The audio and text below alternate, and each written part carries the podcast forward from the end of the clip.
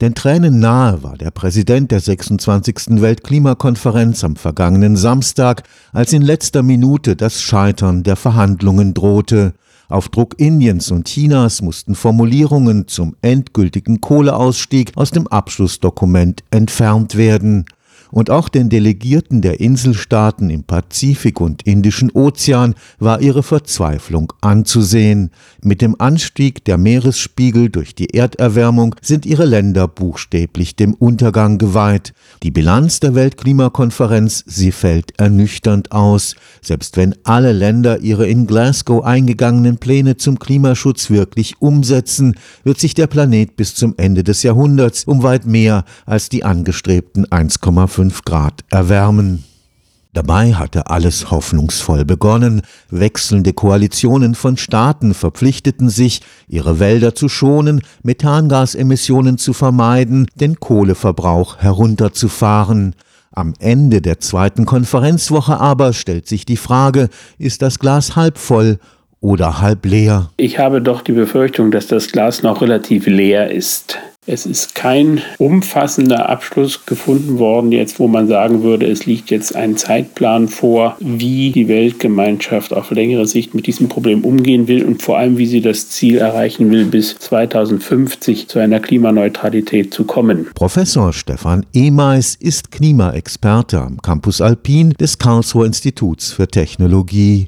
Er ist überzeugt, die Zeit wird immer knapper. Man muss ja beispielsweise nur das separate Abkommen zwischen den USA und der Volksrepublik China nehmen, die sich zwar geeinigt haben, zusammenzuarbeiten, aber gleich im nächsten Satz heißt es, dass sie erst zum Jahre 2025 einen Plan vorlegen wollen, wie sie dieses Ziel erreichen wollen. Also auch das bleibt sehr vage. Sollte die Erwärmung über die im Pariser Abkommen festgeschriebene Grenze steigen, werden Teile des Planeten möglicherweise unbewohnbar. Wärmere Luft heißt auf jeden Fall mehr Wasserdampf in der Luft. Mehr Wasserdampf heißt aber mehr Energie in der Luft. Es gibt also heftigere Niederschläge, heftigere Gewitter, heftigere Winde. All sowas hängt rein physikalisch schon mal an solchen Sachen dran. Dazu kommen wahrscheinlich Änderungen im atmosphärischen Zirkulationsmuster, vielleicht sogar im ozeanischen Zirkulationsmuster. Also es ist eine Menge möglich. Es wird mit Sicherheit nicht ruhiger werden, sondern eher ungemütlicher. Hinzu kommt die Gefahr von sich selbst verstärkenden Effekten, die wie umfallende Dominosteine das Weltklima noch sehr viel schneller verändern könnten.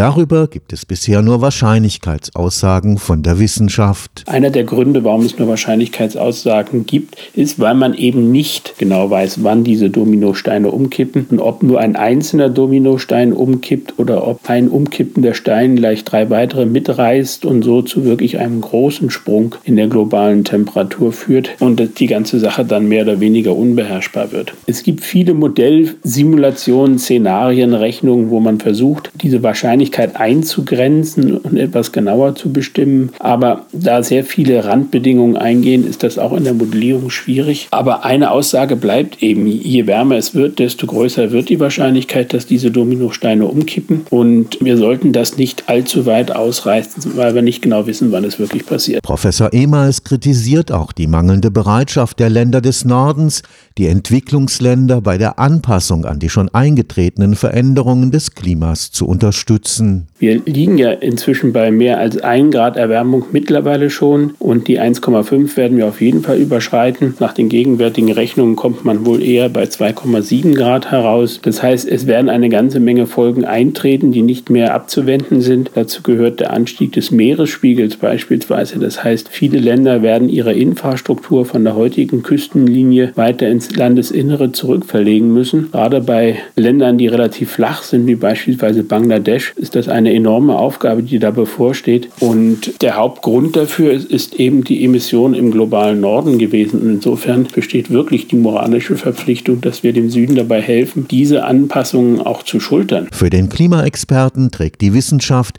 angesichts der historischen Dimensionen der Klimakrise eine besondere Verantwortung. Das ist eine der größten Aufgaben, zumindest in modernen Zeiten, die vor uns steht. Vielleicht wirklich nur vergleichbar mit dem, was vor ungefähr 10.000 Jahren passiert ist, als die Menschheit sesshaft geworden ist. Wir werden die Wissenschaft auf jeden Fall brauchen. Nur sie kann uns sagen, was in bestimmten Szenarien zumindest mit einiger Sicherheit passieren wird. Die Wissenschaft sollte deutlich formulieren, was sie erkannt hat, beispielsweise die IPCC-Berichte. Und sie sollte versuchen, dass sie auch diese Erkenntnisse alle zusammenführt, um den Politikern die Sache etwas einfacher zu machen, damit die nicht hilflos verloren sind zwischen verschiedenen Detailerkenntnissen, die sie selber nicht einordnen können. Aber das ist keine einfache Aufgabe und der IPCC versucht das eigentlich so gut es geht, aber es sind doch recht dicke Wälzer, die da zustande kommen. Die werden vom keinem Politiker bis hinten durchgelesen. Wenn es hochkommt, wird vorne die Zusammenfassung für die Policymaker gelesen und die Aufgabe der Wissenschaftler ist es dann eben genau in diese Zusammenfassung dann auch die wesentlichen Punkte hineinzuschreiben. Stefan Fuchs, Karlsruher Institut für Technologie